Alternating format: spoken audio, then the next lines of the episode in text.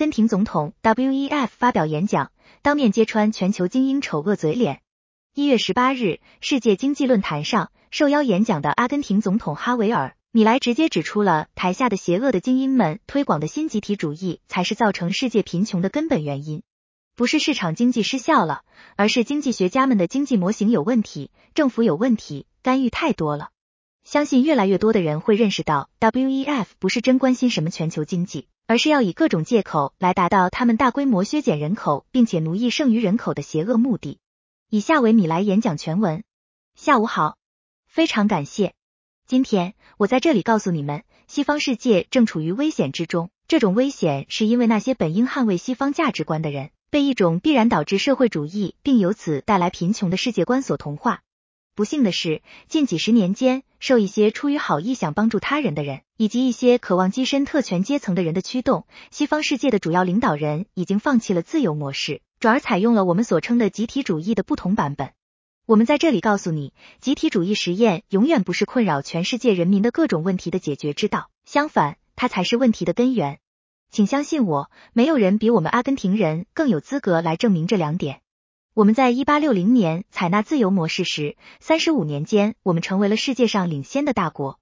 而当我们在过去的一百年里拥抱集体主义时，我们目睹了我国的公民如何陷入系统性的贫穷，全球排名下降到了第一百四十位。但在进行讨论之前，首先重要的是，我们需要看一下数据，展示了为什么自由企业资本主义制度不仅是结束世界贫困的唯一可能的制度，而且也是唯一符合道德的能实现此目标的制度。如果我们观察经济进步的历史，可以看到，从公元零年到一八零零年间，全球人均 GDP 基本保持不变。如果你看一下人类历史上经济增长的演变图，你会看到一个曲棍球棒形状的图形。在百分之九十的时间里保持恒定，却从十九世纪开始呈指数级增长。这段停滞历史的唯一例外是在十五世纪末发现美洲大陆。除了这个例外，在公元零年到一八零零年整个时期，全球人均 GDP 停滞不前。现在不仅是从采纳资本主义作为经济制度那一刻之后带来了财富的爆炸性增长，而且如果你查看数据，你会看到增长在整个时期内持续加速。从公元零年到一八零零年间，人均 GDP 的年增长率始终是约百分之零点零二，也就是几乎没有增长。从十九世纪开始，伴随着工业革命爆发，年复合增长率达到百分之零点六六。照这个速度，要使人均 GDP 翻倍，需要大约一百零七年。现在，如果你观察一九零零年到一九五零年之间，增长率加速到每年百分之一点六六，意味着人均 GDP 翻倍不再需要一百零七年。而是六十六年。如果你观察一九五零年到两千年之间，你会看到增长率又提高为百分之二点一，这意味着仅需三十三年，我们就可以使全球人均 GDP 翻倍。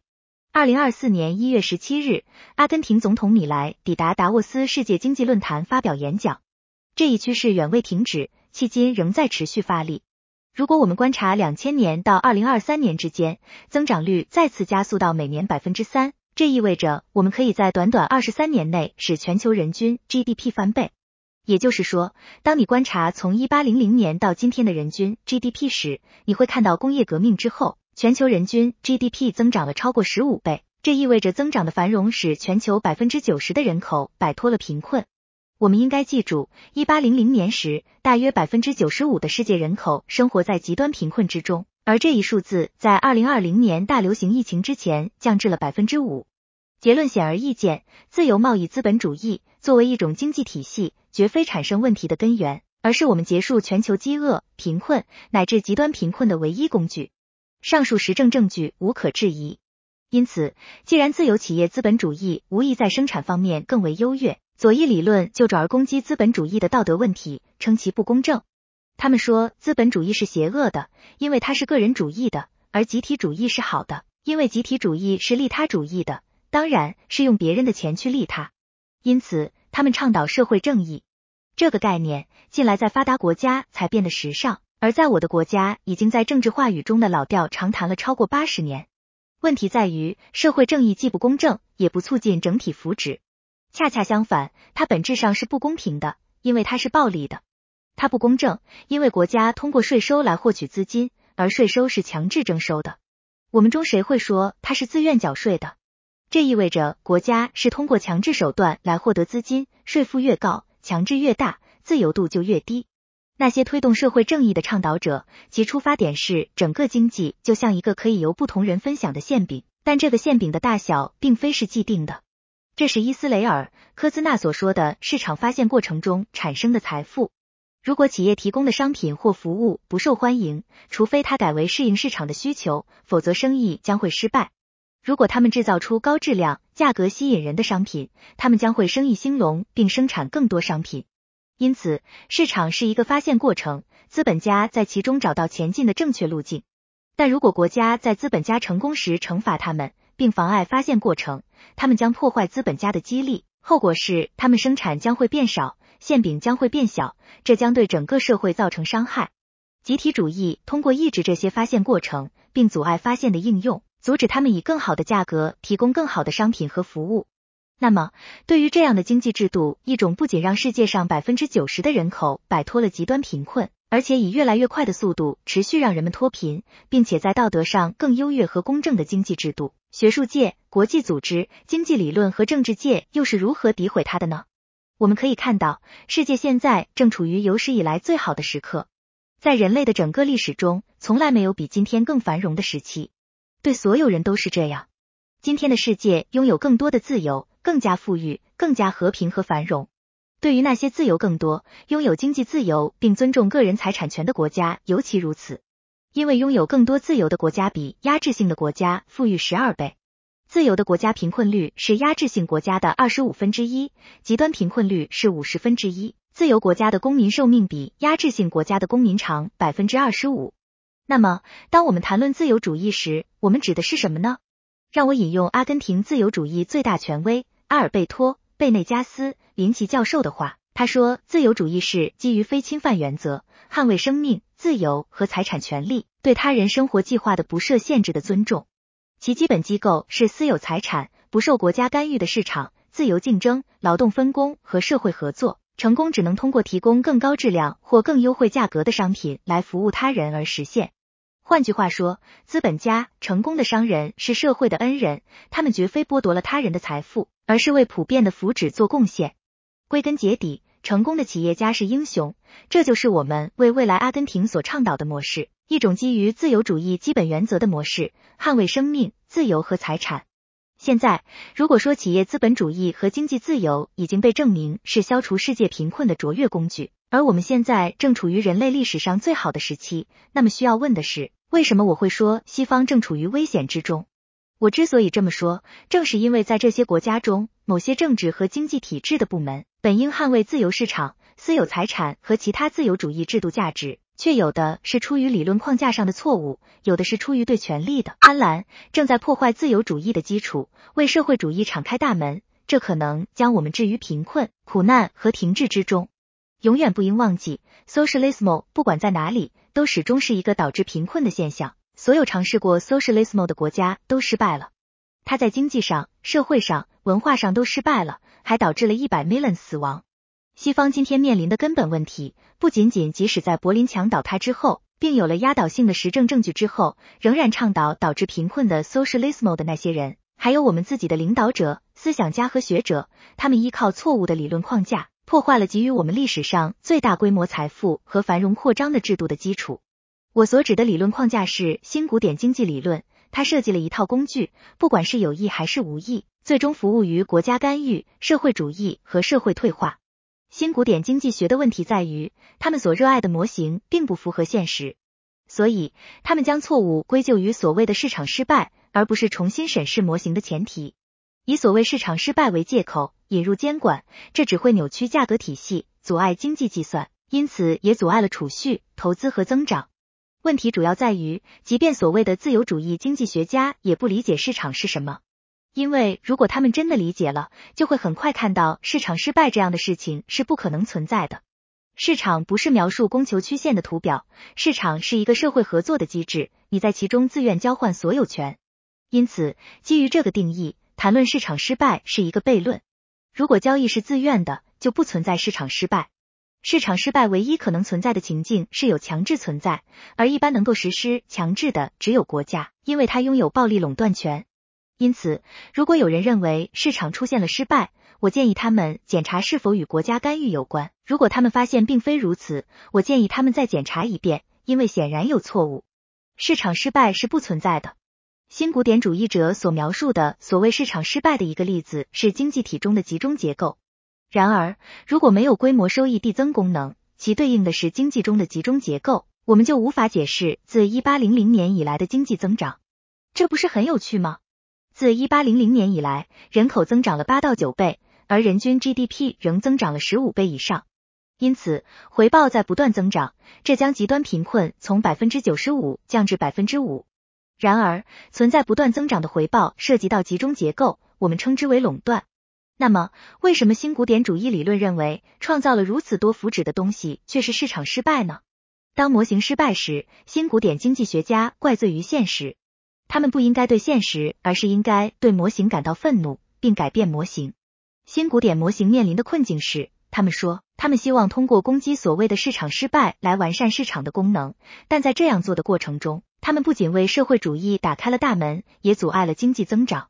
例如，对垄断进行监管，破坏他们的利润，并摧毁增长的收益回报，这将自动的破坏经济增长。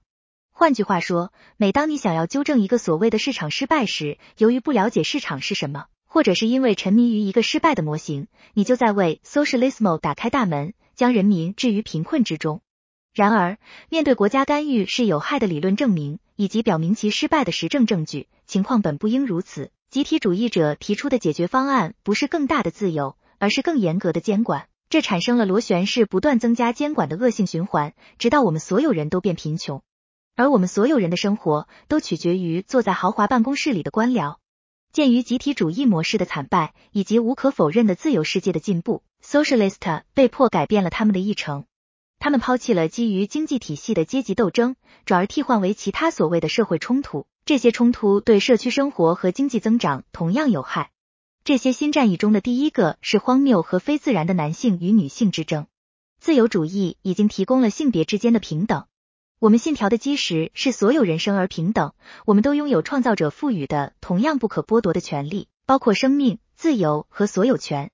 这种激进的女权主义议程所导致的，只是更大的国家干预，阻碍了经济过程，为那些对社会没有贡献的官僚提供了工作。例子包括妇女部门或致力于推广这一议程的国际组织。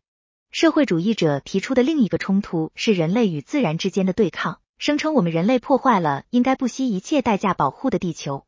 他们甚至走得太远，主张人口控制机制或血腥的堕胎计划。不幸的是，这些有害的想法已经在我们社会中占据了强势地位。新马克思主义者设法渗入了西方世界的常识，他们通过占据媒体、文化、大学和国际组织来实现这一目标。国际组织可能是情况最严重的，因为这些机构对作为多边组织成员的国家的政治和经济决策有着巨大的影响。幸运的是，越来越多的人敢于发出我们的声音，因为我们看到。如果我们不真正且果断的对抗这些观点，我们唯一可能的命运就是增加国家管制的水平，socialism，贫困和减少自由，因此我们的生活水平将会变得更差。不幸的是，西方已经开始走上这条道路。我知道对许多人来说，暗示西方已转向社会主义似乎听起来很荒谬，但这只是因为你将社会主义局限于传统经济的定义才会显得荒谬。该定义认为，社会主义是一种国家拥有生产资料的经济体系。依我之见，这个定义应该依据当前的形势进行更新。如今，国家不需要直接控制生产资料，就能控制个人生活的各个方面。通过印钞、债务、补贴、控制利率、价格控制和管制等工具来纠正所谓的市场失败，他们可以控制数以百万计个人的生活和命运。这就是我们如何形成了这样的局面，即在大多数西方国家，许多被普遍接受的政治提议，无论他们是公开宣称为 communism 法西斯主义、纳粹主义、社会主义、社会民主主义、国家社会主义、民主基督教或基督教民主主义、新保守主义、进步主义、民粹主义、民族主义还是全球主义等等，都是集体主义的变种。究其根本，他们没有本质区别。他们都声称国家应该操控个人生活的各个方面，他们捍卫的都是与那个引领人类走向史无前例进步的模式相反的模式。我们今天来到这里，是为了邀请西方世界的其他国家重回繁荣之路。经济自由、有限政府和对私有财产的无限尊重是经济增长的基本要素，而集体主义所产生的贫困并非幻想，也不是不可避免的命运，而是我们阿根廷人非常了解的现实。我们经历过这一切，我们经历这一切是因为，正如我之前所说，自从我们决定放弃让我们富裕的自由模式以来，我们就落入了一个不断下行的螺旋，我们每天都变得越来越贫穷。所以，这是我们经历过的事情。我们在这里警告你，如果那些通过自由模式变得富裕的西方国家继续走这条通往奴役之路，这就是将会发生的情况。一九二零年代的阿根廷街景，阿根廷是一个实证示范。无论你有多富裕，或者拥有多少自然资源，或者你有多少的技术熟练或受过良好教育的人口，或者你的中央银行有多少金条，如果采取阻碍市场自由运作、自由竞争。自由价格体系的措施，如果你阻碍贸易，如果你攻击私有财产，唯一可能的命运就是贫困。因此，在结束时，我想对在场的所有商业人士，以及那些虽然不在场却在世界各地关注我们的人说一句话：不要被吓到，不要被政治阶层或依赖国家生活的寄生虫所吓倒，不要屈服于只想掌握权力并保留特权的政治阶级。你们是社会的恩人。你们是英雄，你们是我们所见过最非凡繁荣时期的创造者。不要听任何人说你的雄心壮志是不道德的。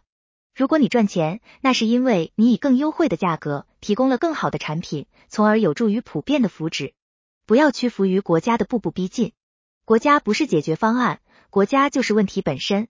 你们是这个故事的真正主角，请放心，从今天起，阿根廷是你们无条件的盟友。非常感谢，自由万岁，他妈的！时刻新闻播报。